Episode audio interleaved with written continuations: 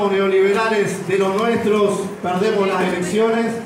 Y vos nos estás dando la posibilidad de votar por primera vez lo que realmente creemos, lo que realmente confiamos, que es la doctrina de Perón y Evita, que es, que es la causa nacional que especialmente-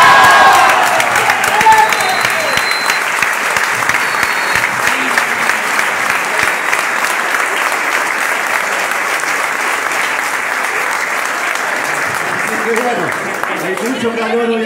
estamos muy felices, Guillermo. Bueno, cumpas, esto era una charla, se transformó casi en un acto, pero bueno, sigue teniendo el criterio de charla porque eh, el carácter de docencia que viene dando Guillermo en todos los medios que puede, ayudándonos a entender un poco más la realidad, creíamos que era muy importante que, bueno, esto, poder juntarnos y poder entender un poco más qué es lo que está pasando en nuestro país. Por eso habíamos hecho una modalidad, Guillermo, que era conversar sobre todo en dos ejes centrales. Un primer eje central era si nos podía hacer una evaluación de la situación que está viviendo hoy la Argentina, coyuntural, urgente que está viviendo hoy la Argentina. Eso un primer bloque y un segundo bloque, bueno, ¿qué significa el reordenamiento del campo nacional? ¿Qué significa la recomposición del peronismo? ¿Qué significa el reordenamiento del peronismo? Hay muchas organizaciones que están hoy presentes. En un rato las vamos a nombrar una por una porque son un montón. Hay un montón de compañeras referentes y referentes de los diferentes espacios. También vamos a tener la posibilidad de tener un mano a mano con, con Guillermo, si está con un poquito de tiempo. Este, pero bueno, en un principio la idea era comenzar desde esta perspectiva, que él nos pueda hacer, después de su saludo, un análisis general de la situación que estamos viviendo en la Argentina. Desarrolla, ahí te haremos algunas preguntitas cortas, si nos quedan algunas dudas. Y después de eso, bueno, ya vamos al segundo bloque, que es reordenamiento del peronismo del campo nacional. ¿Te parece bien? Bien, le voy a pasar el micrófono entonces al señor Guillermo Moreno.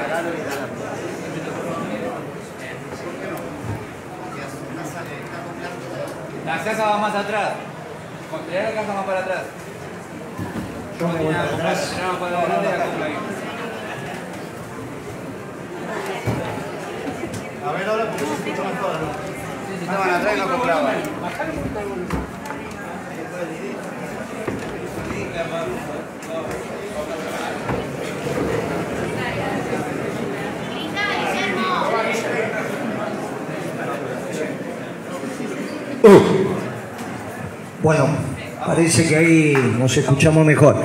Eh, hay compañeros afuera. Bueno, lo lamento si no se llega a escuchar con precisión. Les agradezco mucho que se hayan acercado a este evento. Bueno, gracias por organizarnos, gracias por permitir este diálogo y vamos a cumplir eh, estrictamente la consigna. Y no hay posibilidad de entender la Argentina si no nos adentramos un poquito en el mundo. Y lo que tenemos para decir del mundo es que por primera vez a nivel internacional se facilita la reindustrialización de los países que tienen memoria industrial como la Argentina. Ustedes piensen que a mí y a nuestro gobierno en la década ganada nos tocó administrar en el apogeo de la globalización. Otro gallo hubiese cantado si el mundo estuviera atravesando la situación que está atravesando hoy, donde la destrucción de la globalización puso en valor nuevamente a los movimientos nacionalistas. Lo que pasa es que los movimientos nacionalistas también tienen dos versiones antitéticas. Tienen el nacionalismo europeo, que es el nacionalismo xenófobo, que es el que se conoce, que se estudia en las universidades, de aquellos pueblos que construyeron su identidad destruyendo al distinto. Y hay otro nacionalismo de los pueblos americanos, donde un pueblo extraordinario hoy es estudiado en su doctrina en el resto de los pueblos del mundo, que es el nacionalismo de brazos abiertos, que es el nacionalismo de un pueblo mestizo, que es el nacionalismo de aquellos pueblos que construyó su identidad recibiendo al distinto y entregándolo.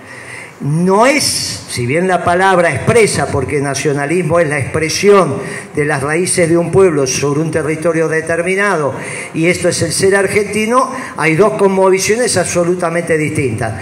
Aquellos pueblos que hacemos puentes y aquellos pueblos que levantan muros. Y el peronismo, que es la expresión de un pueblo sobre un territorio determinado, como reza la marcha Evita Capitana, también somos una doctrina de amor y paz para todos los pueblos del mundo. O sea que imagínense cuándo va a terminar nuestro trabajo. Nuestro trabajo recién va a terminar cuando todos los pueblos del mundo puedan decir al mismo tiempo los días más felices fueron, son y volverán a ser felices.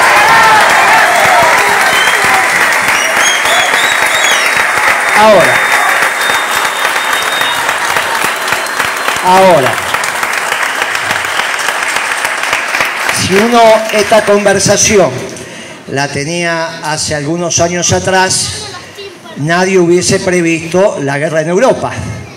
Una guerra que está llegando a su desenlace y una guerra que tiene su origen, y acá empezamos el debate, entre la primera alianza de orden internacional que hoy se expresa entre aquellos dos pueblos a los cuales les sobra energía y les sobra actitud militar.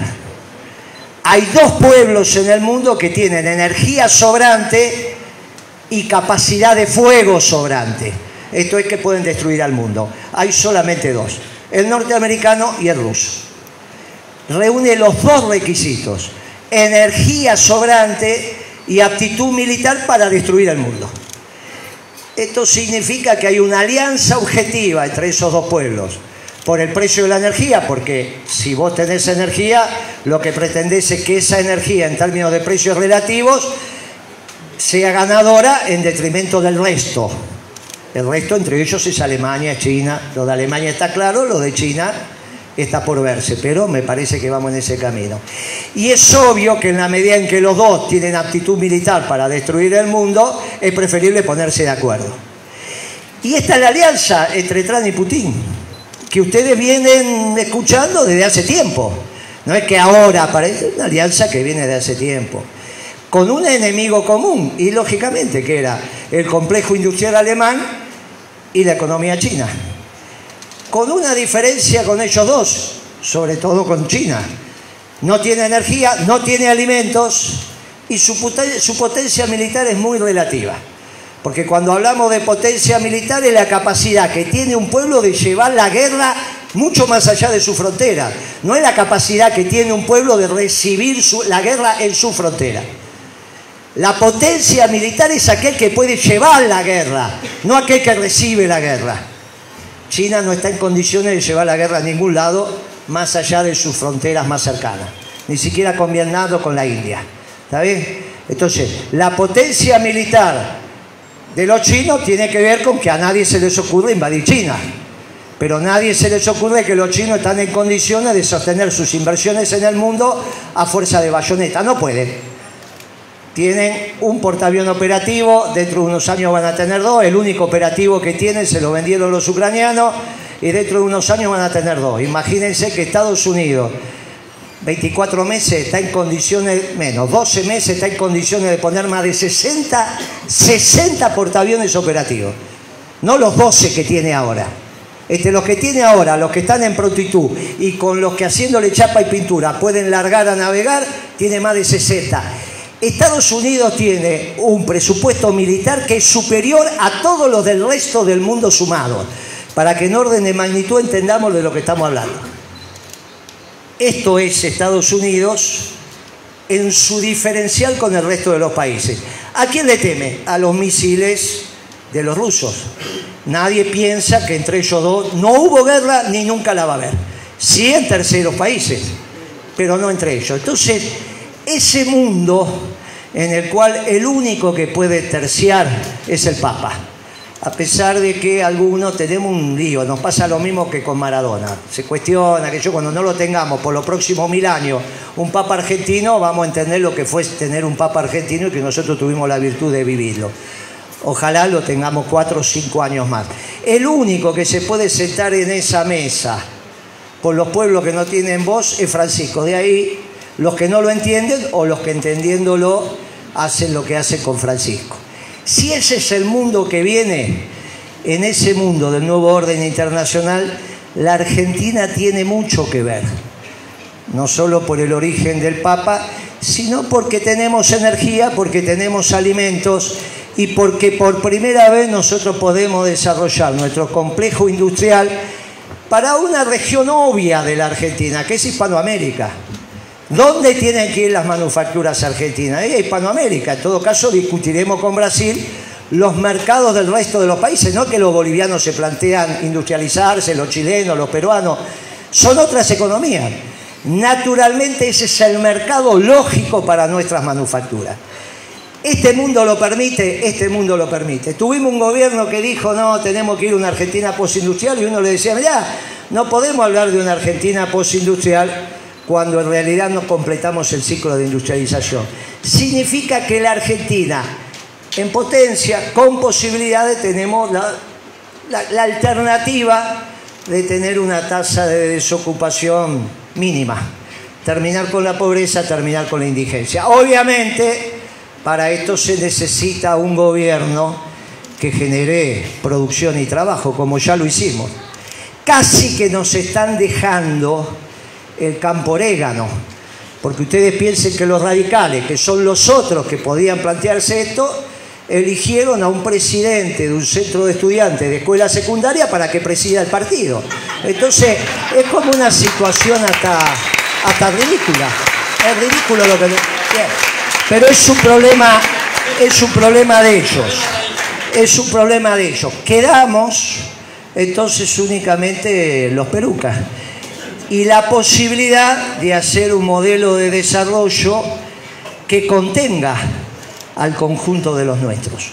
Porque la clave para que todo aquel que quiera trabajar tenga trabajo es que desarrollemos la manufactura. Cuento lo del mundo porque hoy estamos en condiciones de poder iniciar un ciclo de industrialización.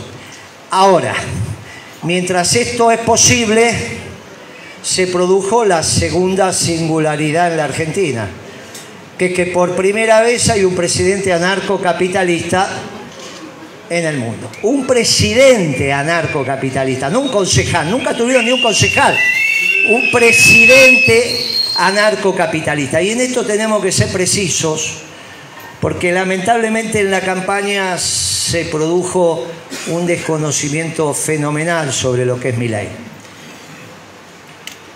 Se lo comparó con Martínez de Oz, entonces no hay otra alternativa que repetir lo que alguna vez dijimos. Martínez de Oz se quedaron los años que quedaron, entre otras cosas, porque no se metió con el precio de la comida, se metió con el sector privado, pero agrandó el Estado. El problema nuestro es que a veces metemos la pieza del rompecabezas de manera incorrecta. Martínez de O le prometió a la Marina dos submarinos nucleares. Eso significa hoy 40 mil millones de dólares. Hoy. Esa es la promesa que le hizo Martínez de O a Macera. Para los veteranos, ya saben quién es Macera. No es que le dijo, no, mirá, voy a desestructurar las Fuerzas Armadas. Dos submarinos nucleares. Al ejército sacábamos los famosos tanques argentinos medianos. Alguno habrá trabajado ahí, alguno los conoce. Y los, el TAM. Y los sacábamos. El FAL era un fusil de nivel internacional. Y con la aeronáutica teníamos los misiles el, cóndor, el tronador. El tronador llegó a tener 2.200 kilómetros de alcance. Bien, un vector muy importante. Después lo que le pones en la cabeza, en la punta, es otra historia. Pero el vector, la capacidad de desplazamiento, 2.200 kilómetros. Ese era el desarrollo. Eso con Martínez de Oz. No estoy hablando de Perón. Estoy hablando de la dictadura. Lo que hizo Martínez de fue hacer pedazos al sector privado. Por eso el peronismo lo peleó. No lo peleó porque agrandaba el Estado, lo peleó porque estaba haciendo pedazo al sector privado. Ahora, ¿a quién iba a votar la Marina? Hoy hablé en una radio de Bahía Blanca. ¿Y a quién iba a votar la Marina si le decían que era Martínez de O que prometía dos submarinos nucleares? Muchachos, es un problema de entender lo que está pasando. ¿Qué es este pibe? Este pibe es una continuación de los viejos anarquistas, su escuela teórica hoy, el que es su número intelectual es un Jesús de la Sota que está ahí, búsquenlo en internet, que hizo, que hizo una, una, una ponencia, que supone su ponencia más estricta, que dice que Dios es anarcocapitalista. El tipo se hizo famoso con esto, empezando a explicar que Dios existe, pero es anarcocapitalista. A diferencia de los viejos anarquistas, que en general eran agnósticos, ateos, estos tienen una vertiente religiosa. En esa vertiente religiosa es que anida mi ley. No es el anarco agnóstico o ateo, es el anarco religioso. Están divididos entre ellos. Para que tengan idea, yo que más o menos los conozco, conozco dos en la Argentina. Dos. En la Argentina hay dos anarcocapitalista, uno es presidente. O sea, hay que hacer las cosas difíciles para que sobre dos uno llegue a presidente. Entonces uno decía, mire, mi ley está bien, no hay mayor inconveniente, no hay que darle mucha bola cuando habla de economía. eh, está en una etapa adolescente, todavía no maduró. Es un chico enamorado de sus ideas. Uno pensa, yo lo veía siempre de traje, ahora que es presidente resulta que está de jogging. Entonces tenemos un problema, tampoco sabe cómo vestirse. ¿Qué es lo que le pasa a los adolescentes también? No saben, no saben, no saben cómo es, no, no entienden, no entienden. Y, si esto fuera poco, cosa que tengo que reconocer ahora, porque siempre que debatimos estaba de- de traje, ese traje con las rayas finitas, ese que tenía cruzado, ese no, no, no. Estaba vestido. Ahora que es presidente, no, qué sé yo. Y- y bueno, y encima, como todo adolescente, también está en la búsqueda de su religiosidad, sea para un lado o para el otro. Y entonces entra a la catedral. Al rito antiguo se hace la señal de la cruz arrodillándose, pero después se abraza con el rabino.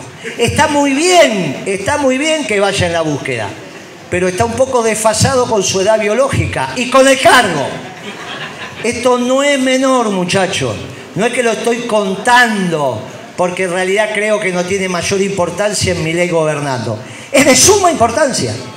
Es de suma importancia entender que tenemos un presidente que todavía no ha madurado, sobre todo por el desenlace de las situaciones que se pueden dar.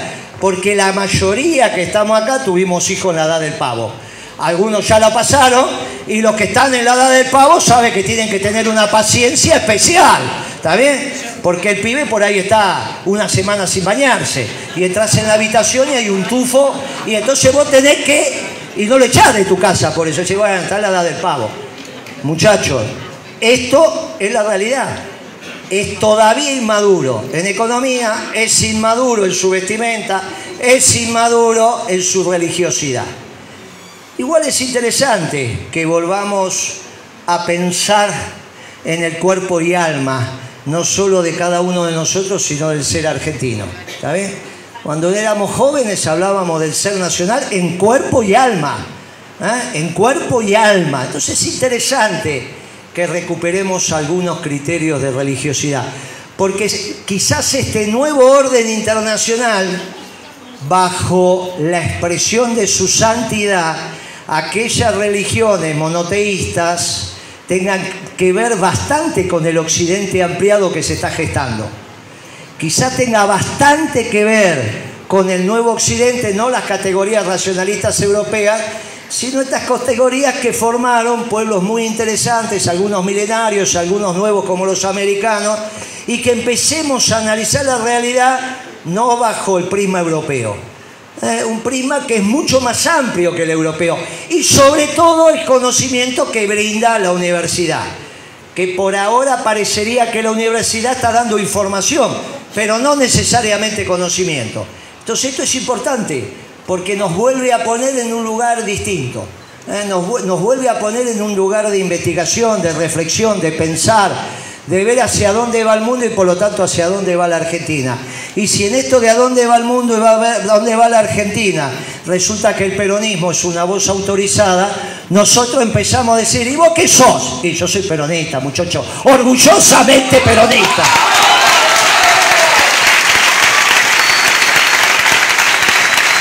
Ahora, ahora vayamos, ahora vayamos a, para después ir a la pregunta, vayamos a la segunda parte de la, ¿qué nos está pasando hoy? La primera etapa del, del gobierno de Milei va desde el día que gana la elección hasta los anuncios de Caputo. Los anuncios de Caputo, Caputo no es un muchacho de la disciplina, no es, no es uno que dice, mirá, este es un muchacho que es un timbero, vive de toda su vida en las mesas de dinero, es un experto en eso, es un pedacito de la economía. No lo digo ahora, lo dije en el 18, cuando presidía el Banco Central, le dije, muchachos, sáquenlo, porque esto, bueno, cuando yo lo dije, no lo sacaron, lo dijo la señora Lagarde, la directora gerente del Fondo Monetario y a las dos horas estaba fuera del gobierno. No pueden tener un timbero de presidente del Banco Central. Entonces los anuncios de Caputo no fueron muy sutiles, era lo que podía ser, está equivocado, no entienden la economía, se le armó un lío bárbaro. Y ahí terminó la primera etapa del gobierno de Milei. Habían pasado tres días desde que había asumido. Domingo, lunes, martes, a la noche. Terminó la primera etapa que duró desde que ganó hasta ese día. ¿Qué pasó el miércoles? El miércoles a la mañana se le disparó el precio de la carne. Pasó a estar dos dólares y medio el kilo vivo en, en Cañuelas ya lo conté, pero lo vuelvo a contar. Las discusiones con los ganaderos al principio de la recreación de la Secretaría de Comercio, ellos pedían un dólar el kilo vivo. Nosotros le habíamos dado 0,80 centavos de dólar el kilo vivo con un costo de 0,50. Eso multiplicado por 4 nos daba 3 dólares 20 el asado. No importa hablar en peso porque eso, 3 dólares 20 el asado. Y con eso el poder adquisitivo del salario iba al alza porque la carne tiene la virtud de arrastrar el resto de los precios de la comida. No el pollo, no el cerdo, no el pescado, no los fideos, no la leche, no el huevo, la carne. Cuando la carne aumenta, arrastra por el efecto sustitución, no puedo comer carne como el resto, hasta la polenta. Aumenta la carne, me aumenta la polenta. Esto pasó en la Argentina el miércoles, inmediatamente posterior al domingo que asumió Milei. Y como si eso fuera poco, al mediodía Shell disparó otro incremento de los combustibles del 30% sobre 37% sobre el 30 del viernes anterior. Con lo cual se paralizaron las listas de precios y lo que salieron a vender multiplicaron por dos. El miércoles a la tarde ya las listas estaban por dos, que es el desorden de precios que ustedes vieron el desorden de precio que ustedes vieron.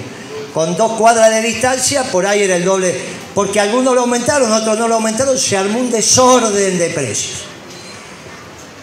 Este desorden de precios generó la destrucción de los ingresos populares. ¿Qué son los ingresos populares? Jubilaciones, pensiones, sueldos y salarios. La destrucción. Inmediatamente un muchacho con 400, 450 mil, 500 mil pesos de sueldo, que es un sueldo más que razonable, si tenía dos chicos, su señora no comía todo el mes. Tiene 450 mil pesos solo de comida, más todo lo demás, imposible. Te habían dado el aguinaldo, te habían dado esto, pero es obvio que esa cuenta dejó a futuro sin comer a todos los que tienen ingresos fijos, salvo los que estén. Bueno, Obviamente eso generó un clima de desorden mayúsculo. Y acá viene el primer triunfo de lo que ustedes están viendo acá. El jueves, media tarde, aparece el primer acuerdo de precio. Un acuerdo de precios solo hecho por el sector privado. ¿Quién lo hace? Los exportadores de carne. Se ve que se le viene el mundo abajo, que es la cámara ABC, no viven del mercado interno, esos muchachos viven de venderle carne al exterior, a los chinos, a los alemanes, a Israel, bla, bla, bla, a los chilenos. Muchachos, eso viven de ponerle en caja y mandarla afuera.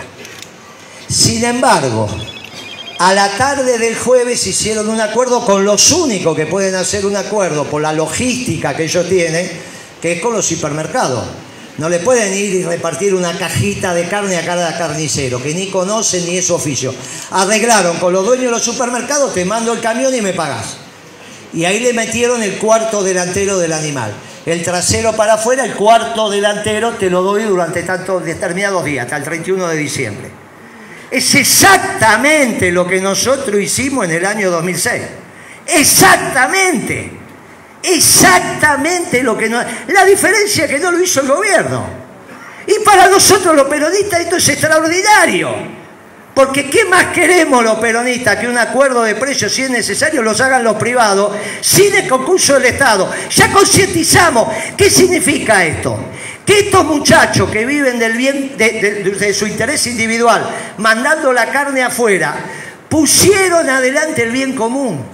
Es un triunfo extraordinario sobre el hecho del hecho individual, del tener. La concepción de mi ley es la libertad del tener, mientras que la concepción peronista es la libertad de dar, no de tener, es la libertad de dar.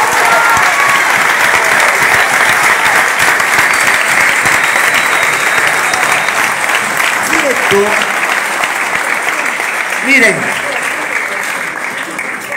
acá hay algunos veteranos, no, no, estoy mirando, no creo. Cada uno de los veteranos que está acá, si mira para atrás, sabe los compañeros, los compañeros que murieron. Y están acá por los que murieron. Si un compañero de la causa es capaz de dar la vida por otro compañero, imagínense el triunfo que significa para nosotros que a cuatro días del gobierno de Milei, los que solo viven de lo que se vende afuera estén dispuestos a no maximizar su rentabilidad, poner el bien común y generar un hecho que es una gota de agua en el desierto, sí, muchacho, lo es, obviamente, hasta que la carne no esté barata en las carnicerías no hay manera. Pero como gesto es extraordinario. Ni hablemos lo que pasó hoy, que lo están leyendo, sobre los supermercados chinos y almaceneros, que no saben cómo hacerlo, pero dijeron vamos a bajar un 20% nuestro precio, y ahí no tuvo otra alternativa que el secretario de Comercio, el otro, meterse. Esto significa una reivindicación extraordinaria de lo que fue la gestión en nuestro gobierno. Nos acusaban que éramos el pasado. No, Prete Moreno se quedó en la prehistoria, el mundo va para otro lado. Bastó que gobernaran cuatro días para lo que era el pasado, resulta que éramos el futuro. Y no hecho por el gobierno, hecho por el sector privado. ¿Qué más queremos? Nosotros que decimos que somos un gobierno esclavo de un pueblo libre, que Perón escribió todo sobre el rol del Estado. ¿Qué más queremos que el sector privado piense en el bien común en el mundo de sus negocios? Es extraordinario lo que nos está pasando. La concepción peronista en lo profundo empieza a estar en el alma del pueblo, incluso de los empresarios. Y como si esto fuera poco, aparece un decreto la semana pasada. Un decreto muy particular. Miren, el domingo, un editorialista en nota de opinión en uno de los diarios escribió, el que hizo este decreto, se está refiriendo a Stusenegger, ya fracasó con De la Rúa, ya fracasó con Macri y ahora va por su tercera estrella.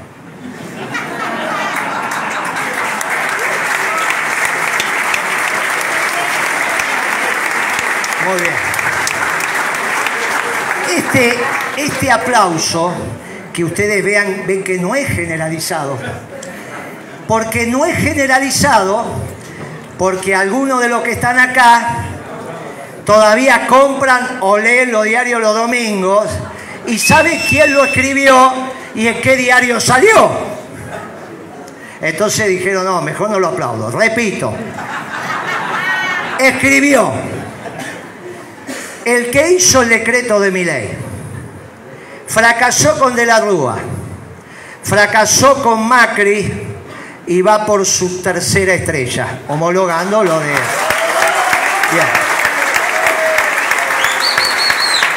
Resulta que, el que, no es casualidad, con todo el respeto que me merece, esto no es página 12. Esto no lo escribió página 12. ¿eh? Esto no es la 750, esto no es la 710. Esto es el editorialista jefe de Clarín. Esto que acabo de contar es Christmas, o como se pronuncie. En Clarín. Entonces, mire muchacho, es obvio.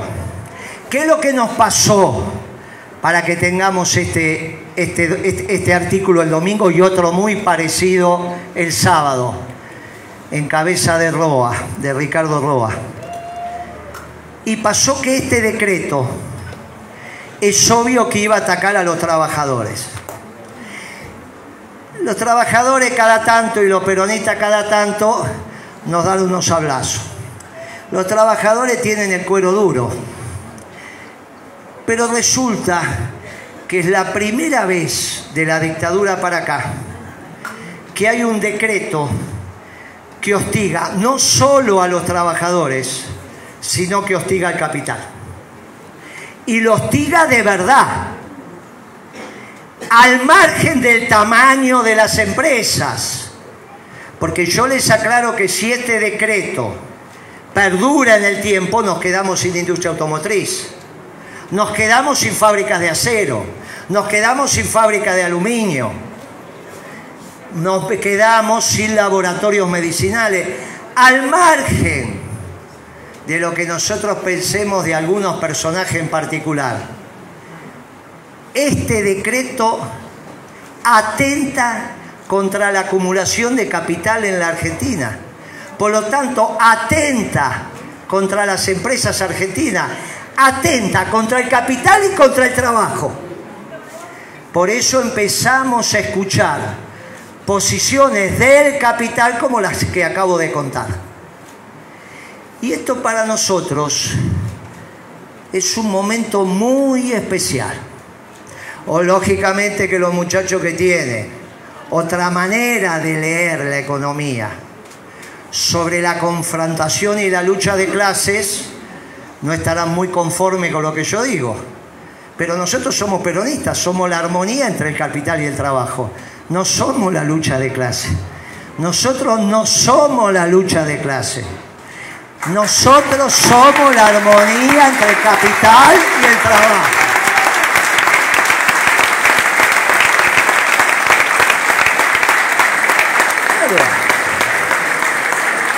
Nosotros vemos la economía desde el trabajo, por eso empecé intentando decir cómo estamos viendo el mundo y que hay posibilidades de que todo aquel que quiera trabajar tenga trabajo en una Argentina industrial. Lógicamente que para una Argentina industrial alguien tiene que poner la plata para que nosotros resolvamos el tema del sector externo. Por eso decimos lo que decimos en la zona núcleo de la Pampa Húmeda con la ley de arrendamientos y las retenciones al máximo posible sobre la producción de la zona núcleo de la Pampa Húmeda.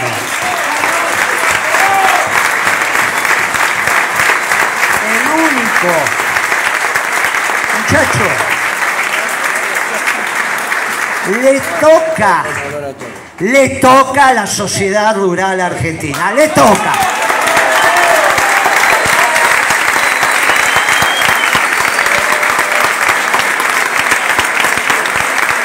A los otros, y a los otros que le toca, porque el petróleo es de ustedes, de nosotros, no es de los petroleros. A los otros que les toca es a los muchachos de la energía. Les toca a los muchachos de la energía. La minería, obviamente, cuando IPF empezó, estaba bajo el ejido minero, porque finalmente el petróleo, cuando pasan muchos más años, es el carbón. Esto no lo sabemos, pero es gas, petróleo, carbón. Ese es el proceso de composición y no de decomposición. ¿Está bien? hay carbón donde antes hubo petróleo, que antes hubo gas, y el tiempo pasó, la presión hizo lo que hizo, y por eso en la destilería terminamos teniendo el famoso coque. Pero bueno, estos son detalles técnicos. Donde está el petróleo, nosotros tenemos una renta extraordinaria, sea en el mar, sea en el shale gas o el shale oil, que es ese petróleo tan especial que está entre las rocas y que hay que romper la roca para que salga. Eso es vaca muerta. Y si no, en el offshore. La Argentina es abundante de energía. Falta que sea barata. Porque cuando es barata la energía, no solo baja el kilo de pan o la plancha de ravioles, también tenemos acero y aluminio barato. Y si tenemos acero y aluminio barato, toda la transformación del acero y el aluminio, que son los talleres y las fábricas que conocemos, empiezan a tener productos competitivos. Si tenemos acero y aluminio caro, estamos en un lío. Esto es el ABC. ¿Cómo hicimos la, la década ganada? Superávit fiscal primario. Eso significa gastar menos de lo que recaudamos. No gastar más de lo que recaudamos. No, muchachos, prudente. Recaudábamos más de lo que gastábamos. Teníamos una balanza comercial favorable. Le vendíamos al mundo más de lo que compramos. El otro día estuve con Evo, algunos habrán visto la, foto por ahí en un canal. Yo estaba el día que lo recibió Kirchner por esas cosas de la vida. Evo viene y dice, ya soy presidente, Néstor. ¿Cómo hago para gobernar? Era un pibe, Evo. Es joven ahora, imagínense hace 20 años atrás. ¿Cómo hago para gobernar? Kirchner le dice, muy fácil, pibe. Que nunca te falten pesos y dólares. ¿Cómo, te ¿Cómo no te faltan pesos, el peso boliviano? Recaudá más de lo que gastás. ¿Cómo hacer para que no te falten dólares? Vendele al mundo más de lo que comprar. Después deja que la economía macere, que es lo que estamos haciendo acá. Siempre puede haber un boicordeta, siempre puede haber un boicordeta. Ahí estaba lo que teníamos que hacer. Nosotros estábamos para mirar fijo, no para juntar votos. Nosotros estábamos cada uno. No, el otro día me preguntaron, Moreno.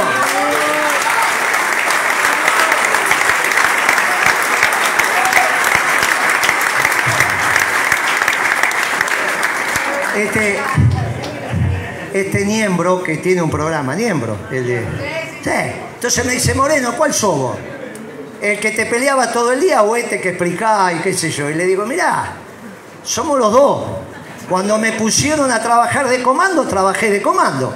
Y ahora que nadie se atreve a decir las cosas como son, porque y, tengo que hacer lo que tengo que hacer. Entonces uno se adapta, pero muchachos, nosotros hicimos lo que teníamos que hacer cuando había un proyecto colectivo.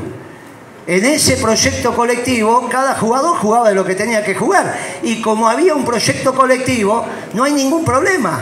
Porque somos hombres y mujeres del proyecto colectivo. El problema es cuando se me destruye el proyecto colectivo. Y el problema es cuando me cambian la cosmovisión del peronismo. Nosotros somos esto, de explicar que este siglo el peronismo no fracasó. Tenemos el mundo a favor y tenemos un gobierno que está hostigando tanto al capital como al trabajo y somos la única opción. Lo único que tenemos que conseguir que lo urgente no nos reemplace lo importante. ¿Qué es lo importante? Y lo importante es que organicemos el peronismo. Y acá viene otra convocatoria para los veteranos. Porque en este siglo los pibes nuestros, orgullosos estamos de nuestros pibes, no saben lo que es la organización del peronismo como movimiento, saben como partido. Muchachos, no arreglamos, terminamos en el presidente del partido con el apoderado, la lapicera, hacen la lista. Si no te pongo en la lista, una vez, Torcuato Fino, abogado de Lorenzo Miguel era el apoderado de la lista en la capital federal. Torcuato Fino, Santos Casales, algunos se tienen que acordar de todos eso. Entonces, Torcuato Fino dice, arma la lista y quería ser diputado. No, Torcuato, déjate de joder, le dijeron los muchachos. Ya tenés, Lorenzo ya tiene los diputados que corresponde, estaba Santos Casales. ¿Cuántos querés poner? No, bueno, pero Lorenzo lo pidió, ¿qué sabía lo que había pedido Lorenzo? Pero el tipo era apoderado, se puso de acuerdo al movimiento y eligió la lista de diputados de la capital federal. Eran 12, 13, 14 diputados en ese momento. La lista. Eh, el peronismo hacía una elección de 25, 30 puntos, así que saque la cantidad de diputados.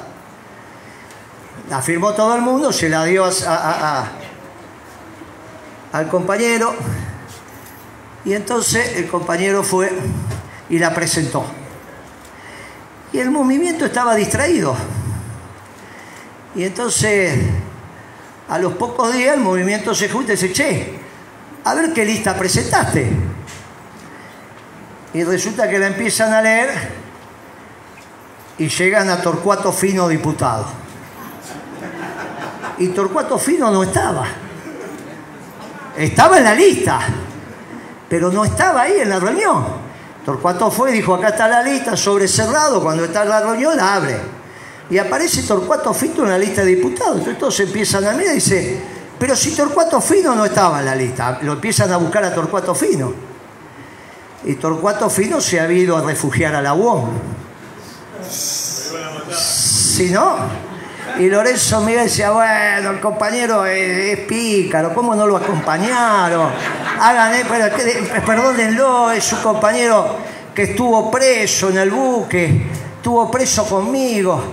Pero Lorenzo no, no estaba en la lista. Y bueno, ya lo vamos a arreglar. Ahora que ganamos las elecciones lo arreglamos. Total es un diputado. Claro, no ganamos las elecciones. Cuando la estructura partidaria tiene más preeminencia que el peronismo, el movimiento, nos pasan estas cosas. El movimiento reaccionó en ese momento, pero el jefe del movimiento, entre otros, era Lorenzo. Si Lorenzo abre los brazos y dije, no me lo toquen, que esto le debo un montón. Bueno, ya está.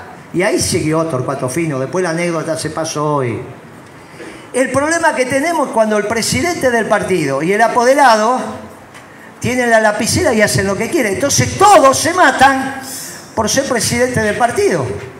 Y pensamos que el partido es el peronismo. Y el partido es el partido.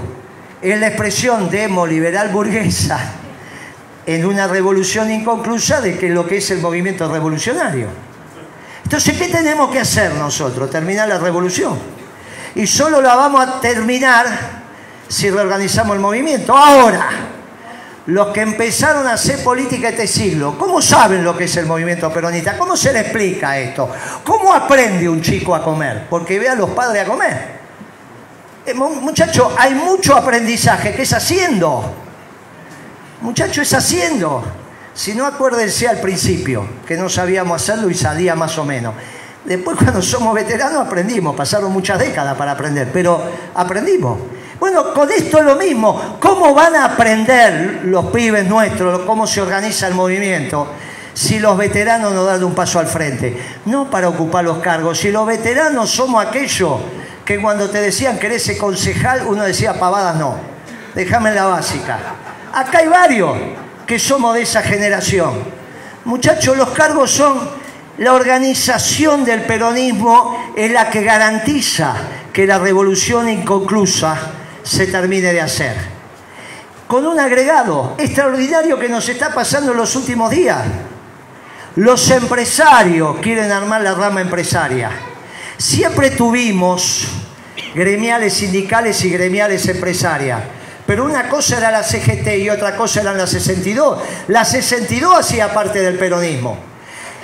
Claro que está la CGE, pero ese gremial empresaria necesitamos la rama política de los empresarios y la entregó el gobierno porque están hostigando al capital. Entonces, por primera vez en una empresa van a votar de verdad todo lo mismo. Ya no es la patronal que dice, quiero que ganen ustedes, pero yo no lo voto porque yo soy distinto, soy, otra cosita. No, bueno, no puedo votar al peronismo. Pero ganen, ¿eh? ganen porque si no, no, no gano plata. Ahora, por primera vez se la metieron acá. Y los tipos están con mucha duda. Y están con mucho temor. Y no duermen. Si no, pregúntenle a las agencias de turismo, a los despachantes, sacan pavadas por ahí. Pregúntenle de verdad qué les está pasando.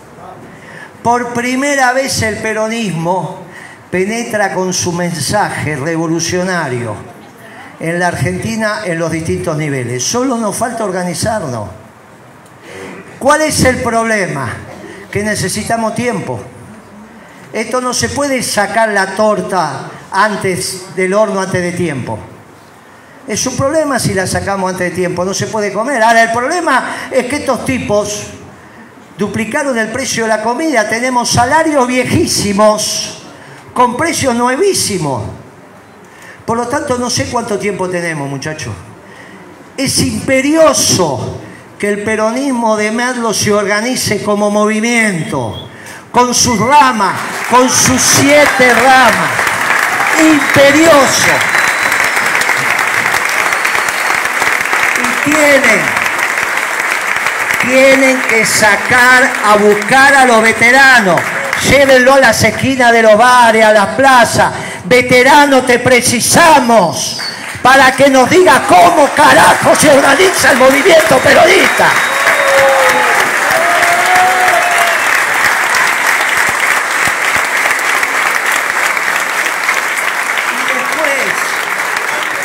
Después va a haber, mire, los peronistas sabemos lo que hay que hacer, se organizan de a 10, de a 15, de a 20, de a 50. Y el viejo dicho, Dios los cría, el viento los amontona, va a pasar.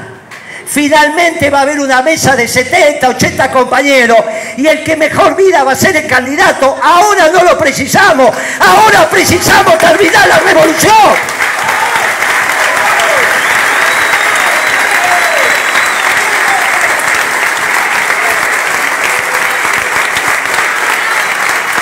Miren muchachos,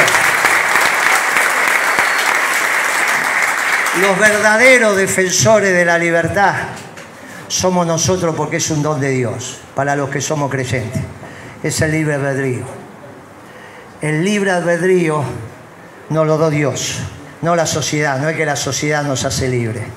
Somos libres porque somos a imagen y semejanza. Y tenemos la voluntad de tomar decisiones. Pero nuestra doctrina dice que nadie se realiza en una sociedad que no se realiza. ¿Cómo vamos a estar llenos de pobres y vamos a pensar que somos felices? Muchachos, nosotros somos un pueblo mestizo extraordinario. se fusionó la sangre. Una comida italiana la hacemos española en 12 horas.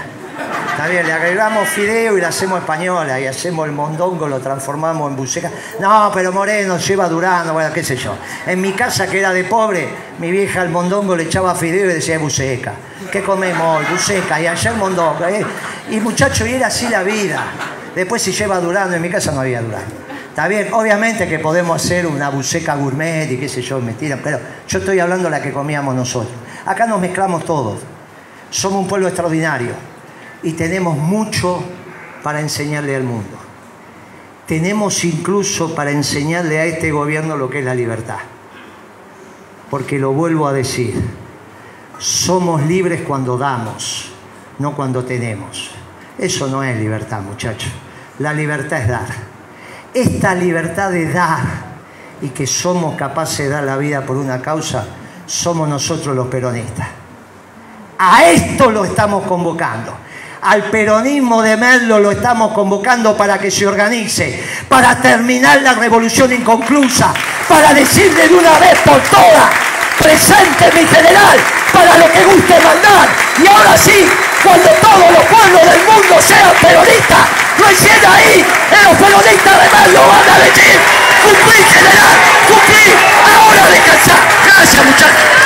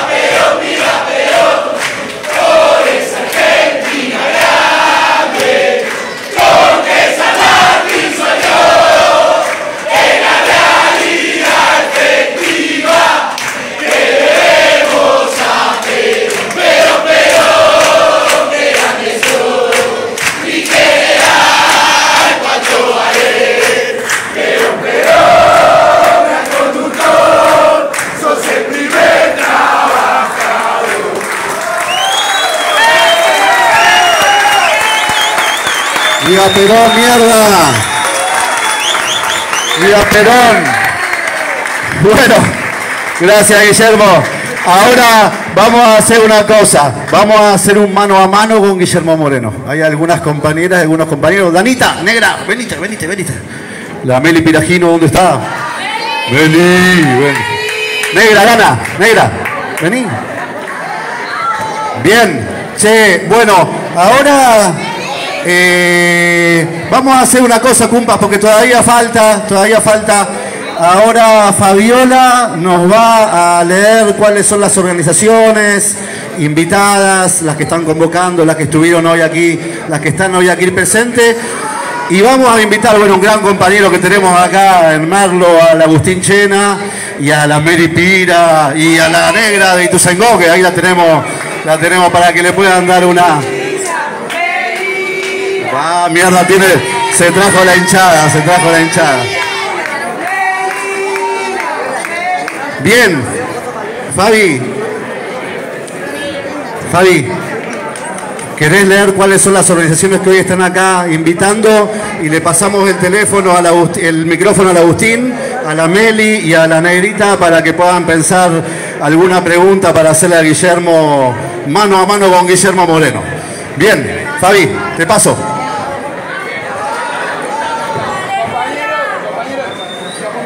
En principio quiero agradecerle a Guillermo por haber recibido la llamada y no haber dudado en ningún segundo de venir acá a nuestra sociedad de fomento, a nuestra casa, que es donde nos albergamos diferentes vecinos y vecinas merlenses, donde venimos construyendo fuertemente la cultura, promoviéndola la cultura nacional y latinoamericana, acá desde Cultura Raíz, mi nombre es Fabiola les voy a nombrar algunas agrupaciones, perdón si hay alguna que no está escrita, pero después cualquier cosa se acercan y las vamos nombrando. Principios y Valores de Padua, Ituzaingó, 3 de Febrero, Merlo, Moreno, Hurlingham, Pontevedra, General Rodríguez, Navarro. Veteranos Unidos de Merlo, por allá lo tengo al Flaco y el Hoy. Me gustaría que se acerquen, que vengan un segundito para acá, compañerazos que tenemos acá en Merlo que se acerquen para acá. Sí, allá está el flaco y el hoy. Vénganse con paz.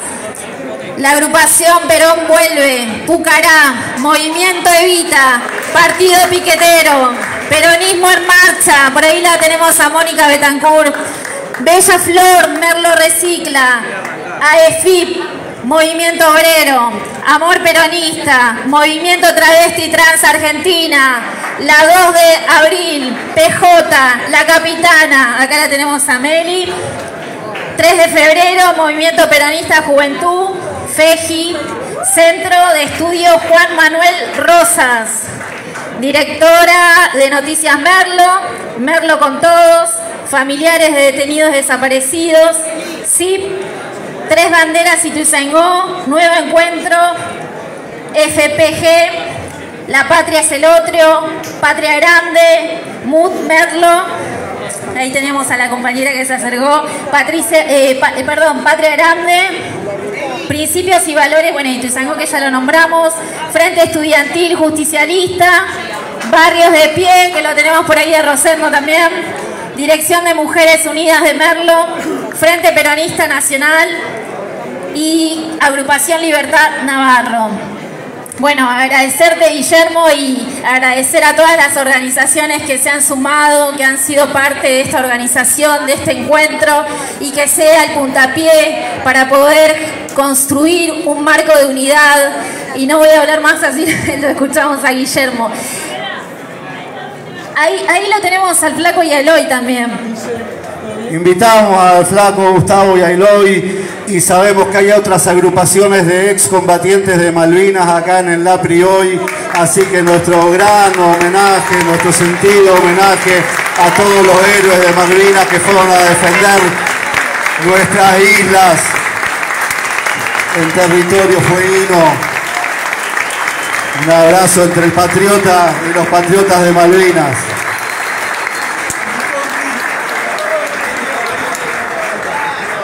Bien, Gustavo, ¿querés saludar? Bueno. Bien, eh, Agustín, sí, bueno, ahora vamos a hacer así. Agustín, la negra Dana y la Meli Piragino le van a hacer una preguntita concreta a Guillermo. Así, bueno, nos seguimos preparando para lo que viene. Bueno, primero, compañero, el fondo es larguísimo, así que un poco para que todos puedan escuchar y puedan ver. Eh, nada, en primer lugar, Guillermo. Eh, nada, en primer lugar, creo, o por lo menos voy a decir que es personal, pero que seguro muchos compañeros y compañeras sienten lo mismo. Eh, quienes somos peronistas, somos militantes, venimos muy golpeados, no solamente por las elecciones, venimos golpeados de varios procesos políticos. En primer lugar, agradecerte porque en este panorama tan oscuro, en este panorama donde la verdad hay muchos los que confiamos y hoy están escondidos, tener un compañero que sale a decir las cosas, que lo invitamos a una sociedad de fomento y dijo, no importa cuánto vayan, yo voy. Digo, y esto.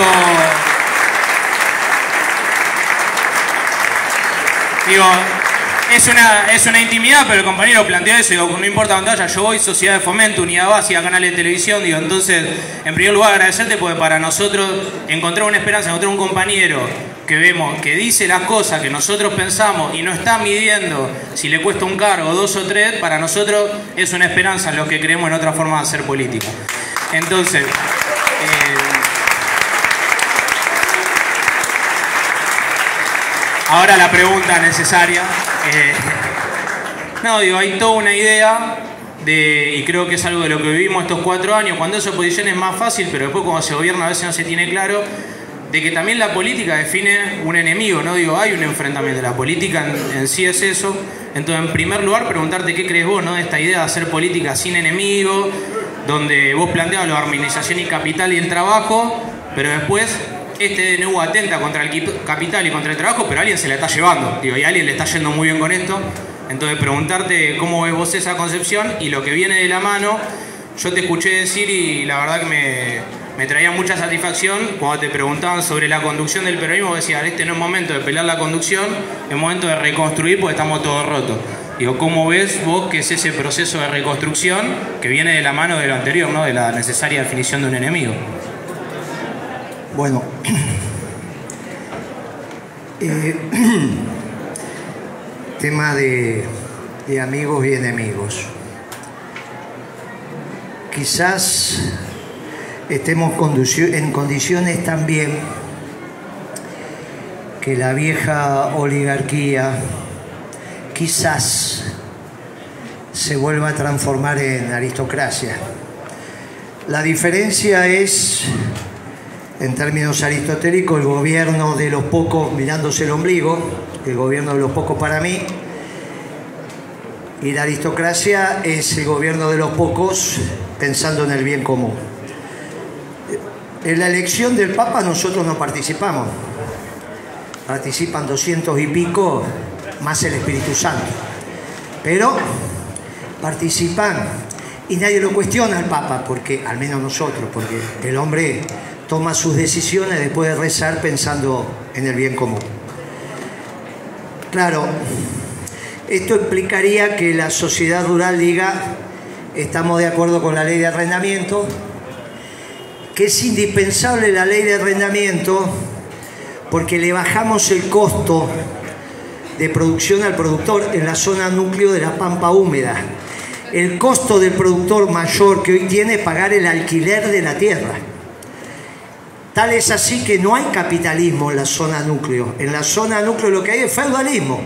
Es el viejo señor feudal que le prestaba la tierra al productor, en este caso al campesino, y el campesino le devolvía con parte de la producción, que era la mitad.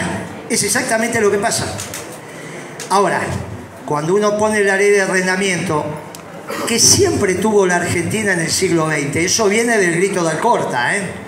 Ahí surge la Federación Agraria, entre otras cosas, para que vean las transformaciones que está viendo, porque las tenemos que contar, si no, no las... Hoy finalmente me encontré con Eduardo Bussi, el de la Federación Agraria de la mesa de enlace, del conflicto de la 125.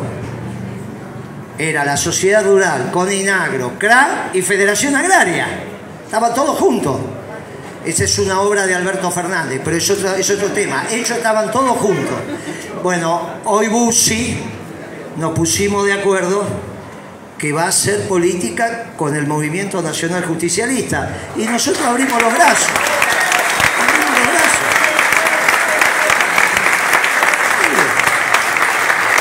Estamos bien. Era cuestión, era cuestión de tiempo, muchachos. Se fueron a caminar por ahí. Ya estaban cansados de la sopa de verdura de la vieja. Se fueron a comer comida peruana porque decían, no, pero yo soy, me voy a hacer comida de fusión, la comida peruana. Después las tripas, después que el charco y empezaron a comer comida europea. Como eso no le alcanzó, se fueron a comer comida oriental. Y en algún momento vinieron de vuelta en un barco carguero a decir cómo extraño la comida de la vieja. Y la vieja los está esperando con la sopa de verdura. ¿Cuál es el problema?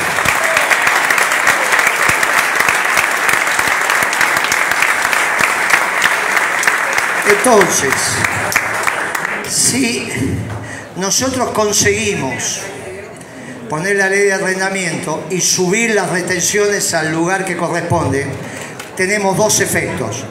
Primero, juntamos la plata sin necesidad de ningún ajuste para honrar los compromisos de la deuda, porque eso de no honrar los compromisos de la deuda lo dejamos para otro estilo. Nosotros, muchachos, la deuda está para pagar, no tenemos ningún inconveniente si la plata la pone la sociedad rural. Ninguno de los que estamos acá le vamos a cuidar la billetera a la sociedad rural. Así que el problema no es pagar o no pagar, sino quien pone la plata. El peronismo dice, le toca a la sociedad rural. Menos de mil familias en la zona núcleo de la Pampa Húmeda alcanza y sobra. Una vez que normalizamos eso tenemos que poner el país a crecer. Para poner el país a crecer tenemos que bajar el precio de la matriz energética.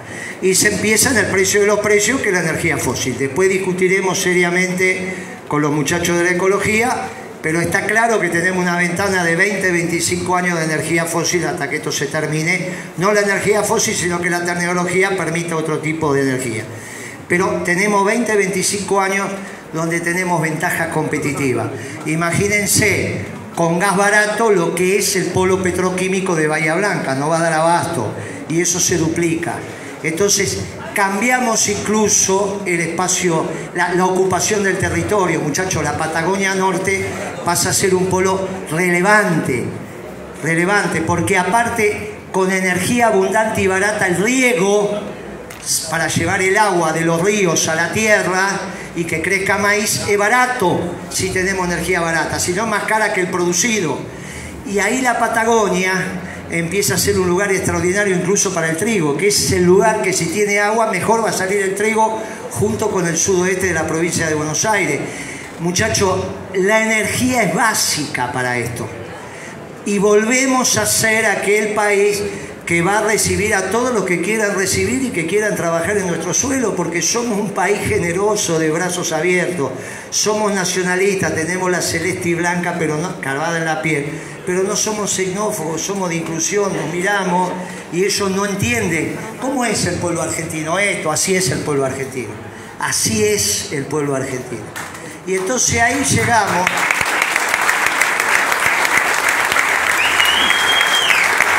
ahí llegamos a cómo nos organizamos dentro del peronismo. El modelo de desarrollo, nosotros lo hicimos, el plan económico peronista, tuvieron que pasar 70 años porque también el conocimiento es capa sobre capa. La doctrina da los ejes ordenadores de cómo tenés que pensar. ¿Está basado en principios verdaderos absolutos? Sí, porque existe la verdad. No es que no existe la verdad, el amor es verdad. No vamos a ser una sociedad desde el odio. No es que todo depende de cómo miremos, el subjetivismo y cómo nos autopercibimos. Queremos una sociedad donde reine el amor, no el odio. Es verdadero, es verdadero. ¿Está sometido a la razón? No, muchachos. Es una verdad evidente. No hace falta demostrarlo. ¿Queremos un pueblo valeroso? Sí. Por lo tanto, el valor es una verdad. Si no, no hubiese cruzado nunca el Atlántico, muchachos, ni hubiésemos cruzado los Andes. El valor es una verdad, es una... La justicia es un valor, sí, no el derecho positivo. Por eso somos justicialistas. ¿Cómo vamos a querer una sociedad de desiguales? Queremos una sociedad con algo que dijo Perón y que esto nos diferencia. Aquel que no sea capaz de hacer el esfuerzo no tiene derecho a la felicidad que reclama. Aquel que no tenga...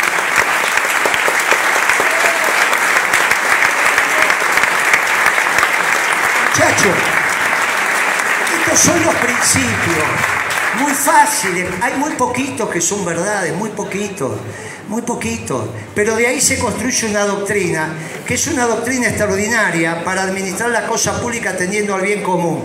Nosotros creemos en el bien común, nosotros creemos que el todo es superior a la suma de las partes. Nosotros no somos la negociación entre individuos, nosotros creemos que hay un ser, en este caso el ser argentino, y que hay algo que se llama bien común, que está por encima de nosotros. ¿Respetamos el derecho de propiedad? Sí, lógico que lo respetamos. Como nos enseña la doctrina, siempre subordinado al bien común, si no estamos en un lío. Y no es violentar nada eso, es simplemente entender qué va primero y qué va después. ¿Cuál es la base de la economía peronista? El hombre, su familia y la comunidad. Claro que necesitamos que el capital sea rentable, pero no es el centro de la economía peronista, es el hombre. Pero eso necesitó 70 años de capa sobre capa para terminar armando una economía peronista. Y hoy estamos en condiciones de decir, miren, esta es la economía peronista. No es la economía socialdemócrata, no es la economía neoliberal, no es la liberal, no es la marxista, es la peronista. Tuvo que pasar el tiempo, tuvo que pasar el tiempo. Como en todo, se va macerando ese conocimiento. Pero hoy estamos, la base del modelo son las rentas extraordinarias, la pampa húmeda en su zona núcleo y la petrolera. Y con eso nos ordenamos y lo vamos haciendo y estamos en condiciones de que todo aquel que levante la mano y diga quiero trabajar, haya trabajo en el sector privado, con un gobierno esclavo de un pueblo libre, como lo hemos dicho siempre, un gobierno esclavo de un pueblo libre, no el pueblo al servicio del gobierno, esa es otra doctrina ni la explotación del hombre por el hombre, ni la explotación del hombre por el Estado. Somos peronistas, extraordinario Perón se los dijo a los que acababan de ganar la Segunda Guerra Mundial hace más de 70 años. Ninguno de esos dos imperios tenía razón. Y como la historia demostró que no tenía razón, el hombre planificó diciendo alguna vez volveremos. No es que el general se fue en el 55 porque no tenía, no le daba el cuero para pelear, muchacho. Dijo, entre la sangre y el tiempo, elijo el tiempo. Si estamos hablando para siempre, ¿qué problema hay? Y ahora también, entre la sangre y el tiempo elegimos el tiempo, porque cada uno de nosotros vale mucho.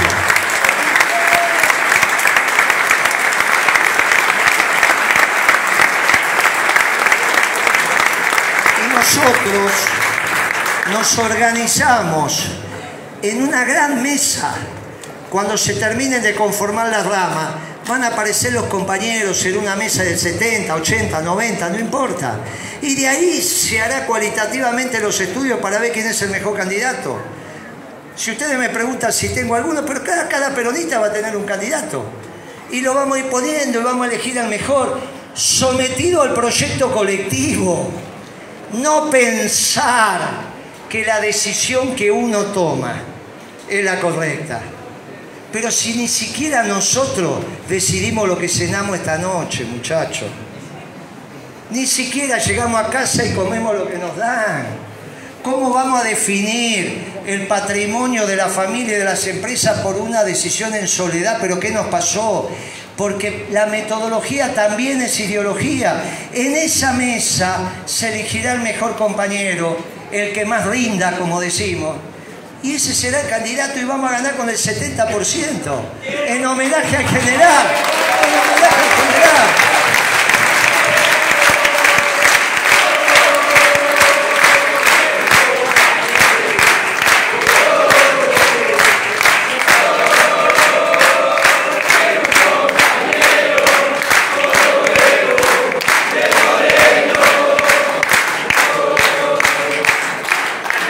Bueno, Ise, un gusto tenerte acá en el conurbano. Bienvenido. Antes de hacerte una pregunta, ¿puedo hacer una aclaración? Somos todas peronistas y somos todos peronistas. Ahora, ¿nos pueden incluir un poquitito más a las mujeres? Tenemos los ovarios que tenemos porque podemos. Mira, mira, mira. Tuvimos a la primera, tuvimos Encarnación Escurra, rosquera, no hablo de que estuvo al frente de la batalla. Tuvimos Encarnación Escurra, tuvimos Evita. Acá están todas las mujeres del conurbano, estamos acá porque tenemos los huevos para dar la batalla. No nos dejen afuera, por favor, compañero. Por favor. Porque ¿sabe qué, compañero?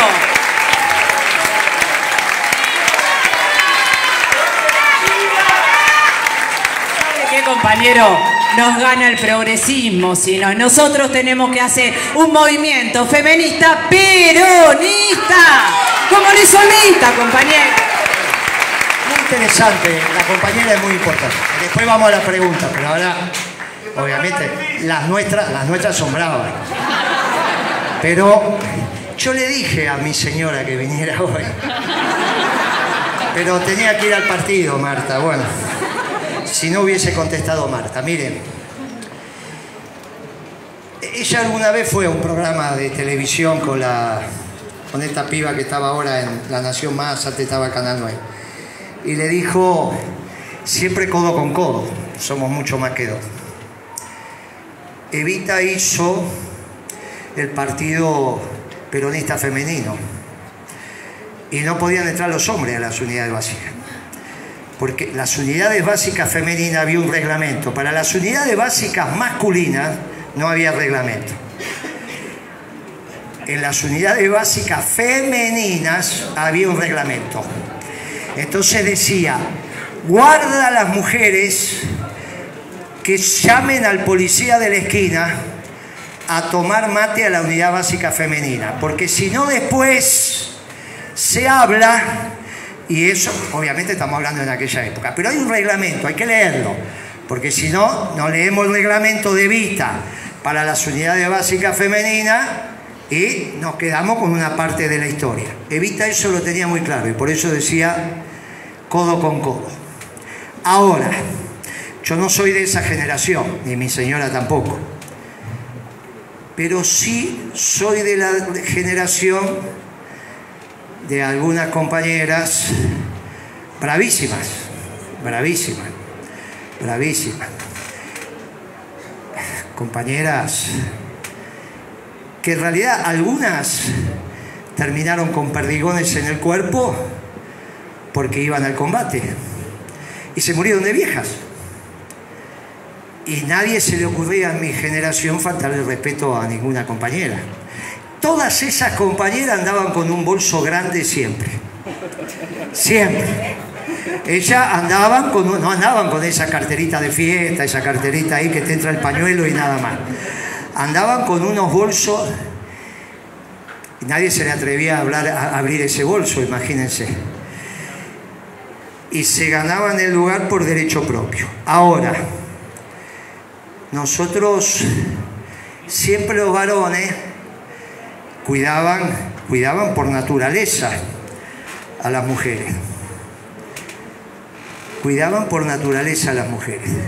Porque es el, el cuidarse mutuamente. Obviamente que nosotros lo que precisamos es la rama femenina. Sentadas en el porcentaje que le corresponde, igual que al resto de las ramas en todas las demás participan, en la empresaria, pero a su vez las ramas femeninas son solo mujeres, por derecho propio. Y naturalmente que yo pertenecí a un gobierno donde mayoritariamente hubo una presidenta y, nadie le faltaba el respeto. Y mandó durante ocho años. Después podemos reflexionar, lo vamos a hacer ahora, sobre las características del gobierno, pero nadie puede negar que fue una presidenta exitosa. Y, nadie le faltó el respeto.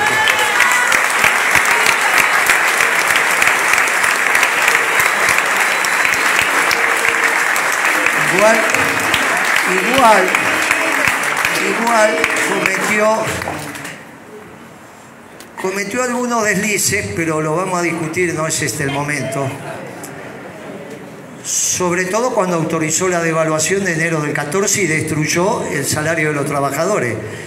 Eso hay que hacerlo, hay que discutirlo. Porque si se piensa que esa devaluación estuvo bien, a ver si la vuelven a hacer. Ahora resulta que salió Rubinstein hace 7 o 8 días atrás diciendo, no, si ganaba Massa hacíamos lo mismo que hizo Milei. No lo dijo Massa, lo dijo el viceministro de Economía, con lo cual tenemos un lío bárbaro. ¿Cómo que iba a ser lo mismo que hizo Milei? Algo no está bien. Bueno, no está bien cuando se reflexiona el gobierno sin la doctrina. Entonces se puede decir cualquier cosa. En el 14 no era necesario devaluar. Fue irresponsable devaluar. ¿Me pidieron disculpas personalmente? Sí. ¿Me dijeron tuve razón? Sí. Pero no alcanza. No me sirve que a mí me llame y me digan, sí, no, la verdad que fue una macana que hice. No, no, porque no se inicia el proceso de remediación si no se pide perdón. El proceso de remediación y de perdón de la comunidad comienza cuando el que tiene que pedir perdón empieza diciendo pido perdón. Después la comunidad resuelve, ¿estás perdonado? El peronismo es querendón, obviamente que va a perdonar. Pero lo que tiene que hacer es, miren muchachos, había alternativas para enero del 14 no es que fue gratis de evaluar. No es que fue gratis que Capitaní salga y diga, no, porque ahora encontramos un nuevo equilibrio entre las cuentas tal y nadie le entendió lo que decía. Y le echaron la culpa a Shell de la devaluación, porque no nos podemos olvidar de eso, la verdad histórica, a menos que no queramos discutir la verdad histórica. Pero si no discutimos la verdad histórica, nos vamos a volver a equivocar. Obviamente que vamos para adelante. Por eso decimos, la próxima decisión somos muchos sentados en la mesa muchos sentados en la mesa, que seguramente cuando entra una dama, si es la única que está, esperemos que no, y si no entrarán todos juntos, los varones no vamos a pagar, porque somos así de, somos así de querendones, somos así, sobre todo nos vamos a parar y mire, cómo no, y vamos a aplaudir todo lo que haya que aplaudir. No Patricia Burde, que debe ser por eso que la aplaudió el otro día en el gabinete. Vamos a aplaudir por el amor que tenemos, el cariño que tenemos, la vitalidad que tenemos. Pero esto es estar codo con codo. No pensar que los criterios que va para uno no va para otro. Mire, no es que está mi ley de casualidad. Y esto lo tenemos que reflexionar. No es borrón y cuenta nueva. Porque si no, nos vamos a volver a equivocar. ¿eh? No es que hay números puestos acá. ¿eh? Es muy duro lo que digo, sí, es muy duro. ¿Por qué tenemos que organizar el peronismo? Porque no hay números puestos. Entre todos vamos a encontrar cuál es el mejor mecanismo y cuál es la mejor que va a expresar la candidatura sin necesidad de pensar que eso es la conducción. Puede estar disociada la jefatura del Estado de la jefatura del peronismo. De hecho, Cámpora es un ejemplo de eso. Hay posibilidades y Perón lo pidió porque dijo la organización vence a tiempo. Y hay experiencias en el mundo donde el que conduce el todo no necesariamente es el jefe del Estado. Por ahí lo tenemos que explorar. Por ahí tenemos que explorar esa situación. Y entonces todos desde un rasgo de humildad nos vamos encontrando. Pero la próxima les prometo que traigo a mi señora, que yo soy de los que cambié en mi segundo matrimonio, pero en vez de ir para abajo fui para arriba. Y entonces mi señora es una de las fundadoras de los guardianes. Yo no vengo, de, porque después se equivocan y piensan que, no, yo no vengo de los guardianes, pero es de los, de los guardianes, que esto lo tienen muy claro, ¿eh? Estos guardianes que son los que quedaron vivos y que mi señora es una de esas, esto lo tienen recontra claro.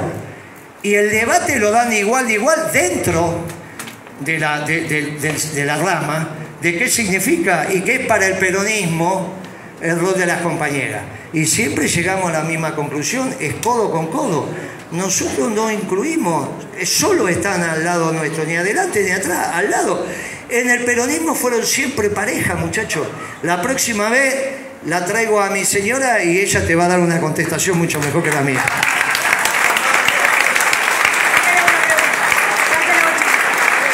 La única pregunta, Guille, es ¿Cómo ayornamos con esta cuarta revolución industrial, que es la tecnológica, donde nos va a cambiar lo laboral? ¿Cómo hacemos con la doctrina y el nuevo trabajo? Sí, no, pero muchacho, esto está bien lo que está diciendo la compañera, pero esas son las categorías europeas. Eh, por eso le digo, mire, hay que revisar esas categorías, muchachos. Yo desde que soy estudiante de economía hace mucho que me vienen con la revolución científico-tecnológica. La revolución, y siempre, siempre el celular de punta cuesta 3 mil dólares. El primero me lo compró, me lo vendió Macri a 3 mil dólares. Y el último te lo vende Apple, el más caro, también a 3 mil dólares. Muchachos, la revolución científico-tecnológica no se vio en los costos. Acá hubo tres grandes revoluciones en el modo de producción capitalista. Un segundo y ya nos vamos todos. A esto que te paraste, un segundo nada más. Ya, ya nos vamos todos. ¿Qué es una revolución dentro del modo de producción capitalista? Aquella que baja los costos primos. Revolución contra el modo de producción capitalista, esa puede ser la peronista, en la distribución, no en la producción. Puede ser la marxista, puede ser la maoísta, puede ser la narcocapitalista. Dentro del modo de producción capitalista hubo tres revoluciones. La primera industrial, que hizo que un pueblo transformara el agua caliente en movimiento. Acá por ahora el agua caliente es mate, por ahora. Ese pueblo hace más de 200 y pico de años transformó el agua caliente en movimiento. Bajó tanto los costos que pudo navegar 14.000 kilómetros, y ahí viene la batalla de obligado.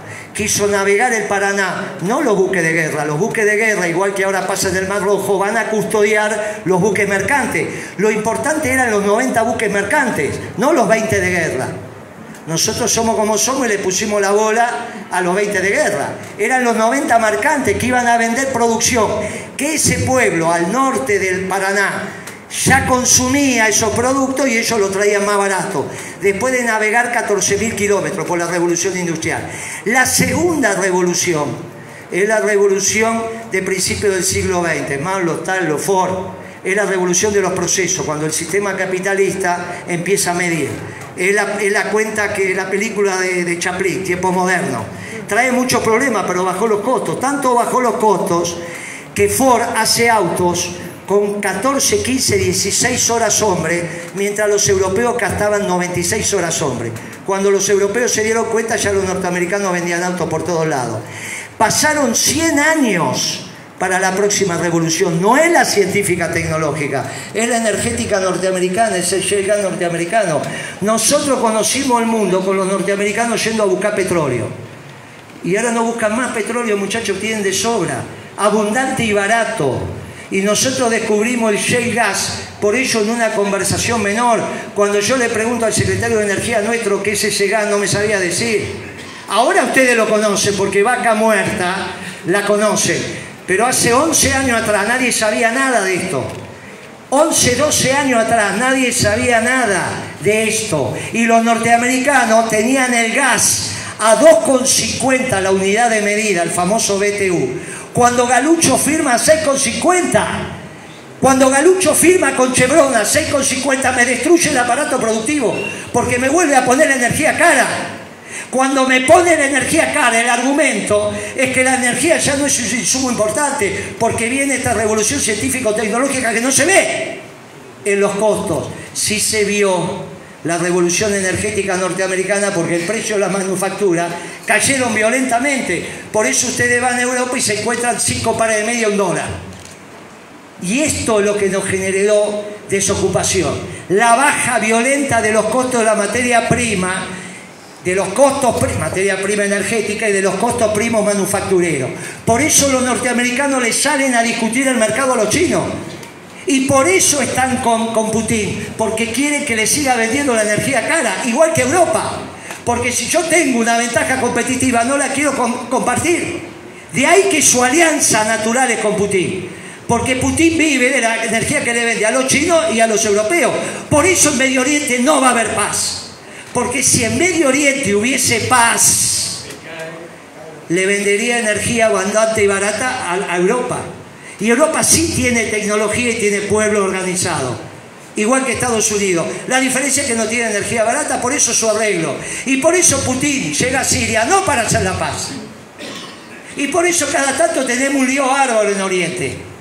Porque ese mercado de Putin. nos gusta no nos gusta, muchachos, la realidad. Entonces, los dos vectores que nosotros tenemos es energía y alimento. Los europeos tienen otro tema, como no tienen energía, no ponen el acento en la energía. Nosotros estamos con alimento y energía abundante y barato, la tecnología, la necesaria. La tecnología, ese es el concepto. El concepto de la tecnología la desarrolló el peronismo es la que garantice la plena ocupación de la mano de obra. ¿Quién es el dueño de la energía, de la tecnología en el esquema peronista? No es el capital, es el movimiento obrero organizado. ¿Quién es el dueño de IPF? en el modelo peronista? ¿El Estado o el confederal de la CGT? El confederal de la CGT, porque Perón enseñó que los intereses permanentes de la patria lo defiende el movimiento obrero organizado.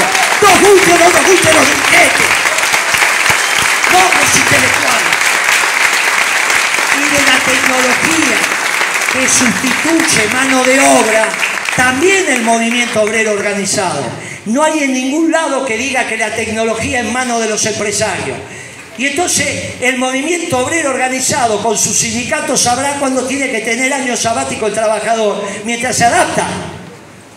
Entonces no es la categoría europea, es la categoría bien criolla, porque con estas categorías el mundo empieza a aprender del peronismo. Miren qué discusión que tuvimos dentro del gobierno. Moreno, ¿cómo hizo para tomar el correo? Sí, lo tomé en siete horas, fue así, año 2003. ¿Qué va a hacer? Y bueno, tenemos que hacer tal cosa. ¿Y a quién le va a dar las acciones de IPF? Y me las voy a quedar en el Estado. ¿Y por qué? ¿Por qué en el Estado? ¿Quién dice que es el Estado? Después gana Macri las elecciones y ¿qué hacemos con IPF? Ah, no, tenemos que ganar las elecciones y entonces tenemos partido único. ¿Pero qué nos pasa? Y nos pasa que no somos doctrinarios. ¿Por qué no le dimos IPF el 51%? Ay, no, porque Moyano, porque Palacio, porque... Muchacho, nosotros damos la vida por el movimiento obrero organizado. Es lo que enseñó Perón. Y los dirigentes se irán puliendo. Pero tenemos que aceptar el desafío de la revolución y la revolución no es el Estado. Cuando el Estado es la revolución es otra doctrina, no es la nuestra. Y nosotros somos orgullosamente peronistas. Por eso la revolución es, la verdadera revolución es peronista. Y lo demás, los demás hacen que hacen la revolución y no hacen un carajo. Muchas gracias.